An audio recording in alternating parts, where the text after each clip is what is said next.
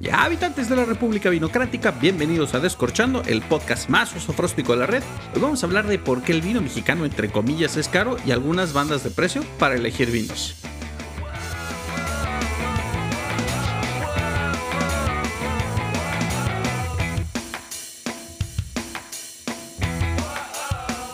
Hablar de vino mexicano es hablar de nuevos retos, nuevas fronteras, nuevas mentalidades y nuevos aspectos que tenemos que empezar a platicar. Y el aspecto del precio ha sido algo que recurrentemente me han preguntado en Instagram, que cuando vas a hablar del precio, que cuando vas a hablar de los impuestos y que la manga del muerto. A ver, de una vez, no voy a entrar en la discusión de los impuestos.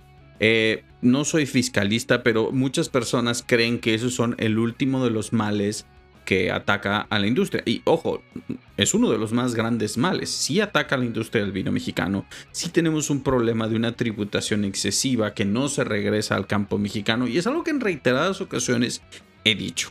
Sin embargo, creo que también hay algunas otras cosas que no estamos atacando, que la percepción del precio a correlación de una oferta de productos es lo que también no nos ayuda en términos de percepción. Por eso le puse eh, el nombre al título del episodio, que el vino mexicano es caro entre comillas, porque en realidad cuando ves todo el esfuerzo, todo lo que tienen que hacer los enólogos para poder traer una botella de vino mexicano a tu mesa, te das cuenta que el esfuerzo, más allá de ser caro, más allá de la pues de lo que tiene que pasar con los impuestos, también tienes que tomar en cuenta que muchos de los insumos no son fabricados en México. Entonces, me dicen, Carlos, es que yo quisiera tener un vino de altísima calidad de 100 pesos.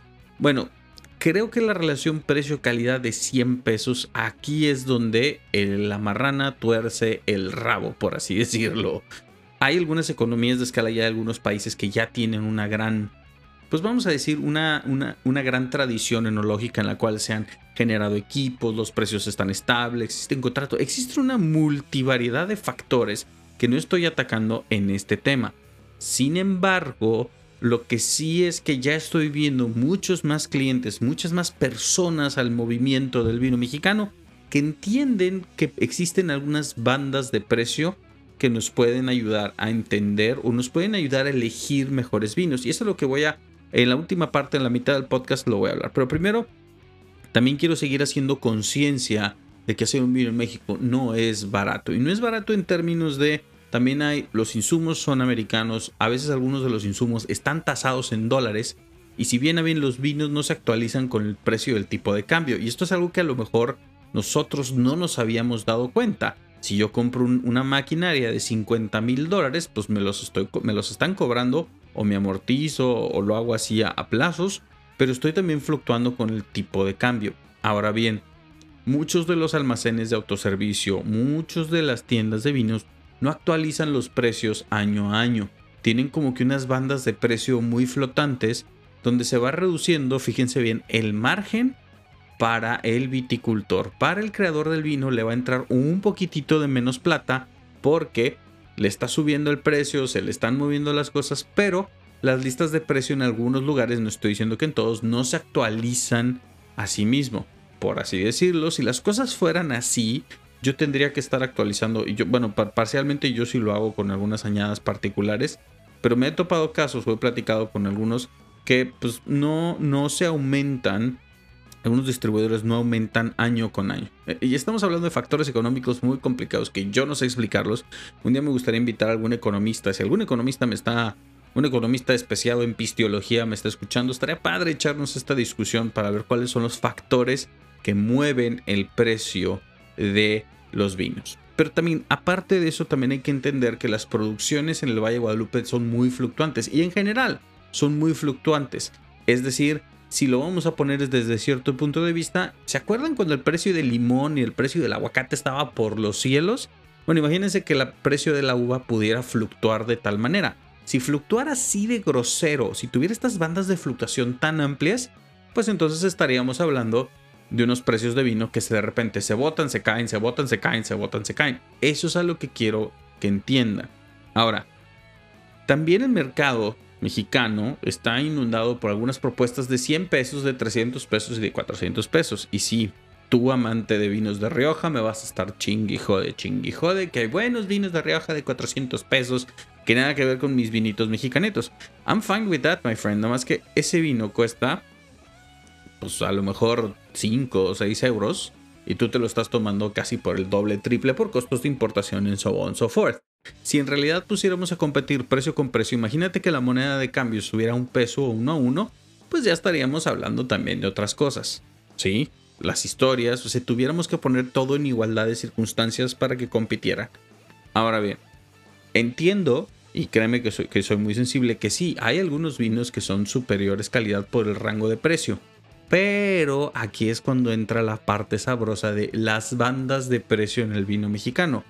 Y ojo, disclaimer, no se me vayan a ofender por si digo que hay vinos de 100 y 200 pesos que no sirven ni para cocinar, cabrón, porque hay algunos que es de gustos, es de paladares, yo respeto, no critico, pero si tu paladar es de vino dulcecito, andate tú, ve tú y tómate tus cubas con piedad. Nada más que te voy a excomulgar de la República Vinocrática, te quito el sello del afiliado del Partido Libre del Vino Mexicano y ya pues ya valió madre, ya sabes cómo son las cosas aquí en esta tiranía que yo me vengo manejando, porque ya el otro día me volvieron a decir tirano por Instagram porque estoy ofendiendo, estos mazapanes de ahora están poca madre, estoy ofendiendo, estoy denostando, estoy clasificando a las personas que gustan del vino dulcecito como unos ignaros pues ya cada quien, mis hermanos, ya cada quien. Yo no le puse el apellido, si ustedes se consideran así, pues dense, cabrones. Pero en términos de educación, vamos a volver al término de la educación. Entonces, todos, todos nosotros, incluyéndome yo, empezamos tomando vinos porque tenemos poco poder adquisitivo. Traemos 100, 200 pesos, comprar buenos vinos. Y yo recuerdo que una de las vinícolas en las cuales me recargué mucho para empezar fue Cheto. Dirán lo que quieran.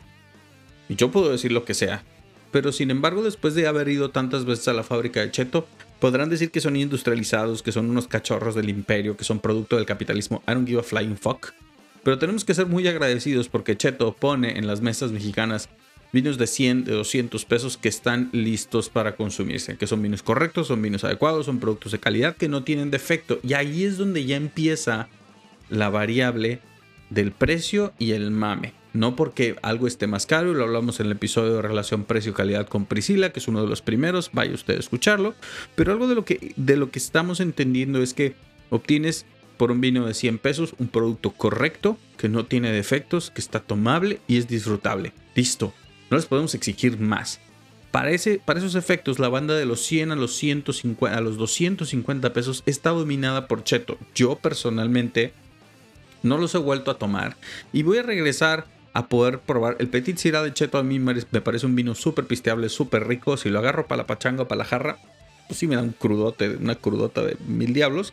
Pero es más por la cantidad y la deshidratación que otra cosa. Pero vuelvo a lo mismo, perdón, disculpen ustedes. De 100 a 250 pesos, si es lo que traes, por favor, elige vinos de, de, de vinícola Cheto algunos vinos aguascalientes que andan flotando por ahí están padres, están interesantes, pero si yo tuviera que gastarle ahí, ahí es donde me voy a estacionar. Y en esta banda de los 100 a los 250 pesos, hay propuestas de valor bien padres como toda la línea de Cheto, el reserva privada en el de Cheto anda en 289 pesos, 250, depende en dónde lo encuentres. Es un muy buen vino y es un vino estándar y es un vino bien agradable, bien pisteable, su frutita roja, su chocolate, su vainilla, que está bastante bueno. Y, ya no le tenemos que tener miedo. Ahí es donde yo, Carlos, también tengo que decirles, yo, Carlos, no soy particularmente fan de los vinos de la redonda. Y no se me ofendan si me está escuchando alguien de Querétaro, si alguien de la redonda me está escuchando, no soy muy fan. ¿Por qué? Porque no me gustan, a mí, en mi paladar probablemente no hacen mucho, mucho ruido. Ahora que si de eso me van a tomar un Beringer, pues no, por favor tomen la redonda. La redonda tiene un producto que a mí me encanta y lo he dicho 700 veces. El Sauvignon Blanc con barrica que tienen de la redonda. De hecho, en la guía mamadores que de la, la guía catadores le fue más o menos bien. Pueden empezarle por ahí.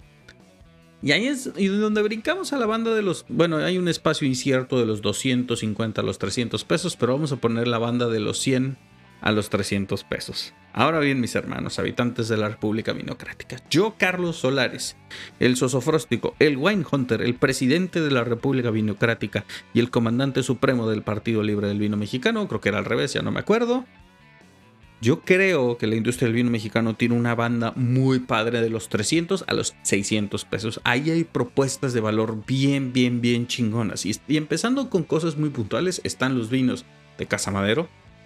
Están los vinos blancos que hace el Valle Guadalupe, que a mí se me hacen perfectos, espectaculares. Están Rancho Mogorcito Blanco y Tinto, que se me hacen vinos jóvenes, vinos frescos, vinos súper bien hechos y vinos que pueden entrar a tu paladar. Y luego están los vinos, de los, por ejemplo, de los que yo represento, está el Comfort Wine para Comfort Food, está Tolochos, que se me hace un productazo, un vinazo que por 300, 350, 375 pesos te das un producto de muy buena calidad y tienes algunos tintos jóvenes que andan flotando por ahí. Se me ocurre también que hay otros productos, si ya es en la vinoteca o en la castellana, que puedes encontrar Alma de Alcimia también, que está muy muy bueno. Bueno, Plata Pura ya se me salió un poquito. Cañada de los Encinos que cuesta 440 pesos, que puedes encontrarle muy buena relación precio-calidad. Los vinos de Monte Chanig, los Calicia, a mí se me han hecho también como que un baluarte, un estándar de buenos vinos de buen precio que puedes estar tomando constantemente y que no te aburren, que siempre te entregan otras, eh, te entregan buenos vinos de buena calidad. reitero, de los 300 a los 600 pesos tenemos un gran rango de oportunidad y ahí es donde si se ponen a analizar páginas como pues, la Bit Mexicana o vamos a, vamos a, vamos a curiosearle ahorita, mira, la Bit Mexicana, luego me van a hacer un tracking acá, mamalón. Saludos a Luis Gómez si me estás este, escuchando. Y también Mercado de Vinos. También hay que anunciar a la competencia, ¿por qué no? Bueno, no somos competencia, somos hermanos.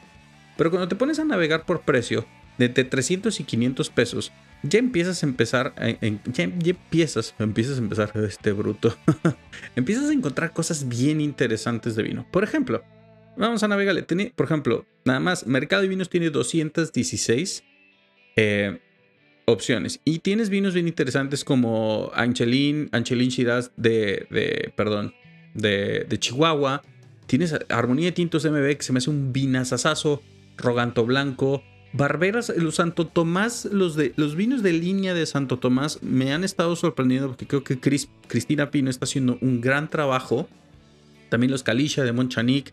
Entras a los Casamaderos, Rogantos, Espíritus Enológicos. Chateau Camus también tiene unas cosas. Por ejemplo, en ese bracket de los 300 a los 400 pesos está colección de parcelas y selección de barrica de las nubes que a mí a mí, Carlos, me vuelve loco. Es un muy, muy, muy buen vinazo. Correos 10 del Cham, Datum, Doménica. Bueno, Doménica ya está un poquito más caro.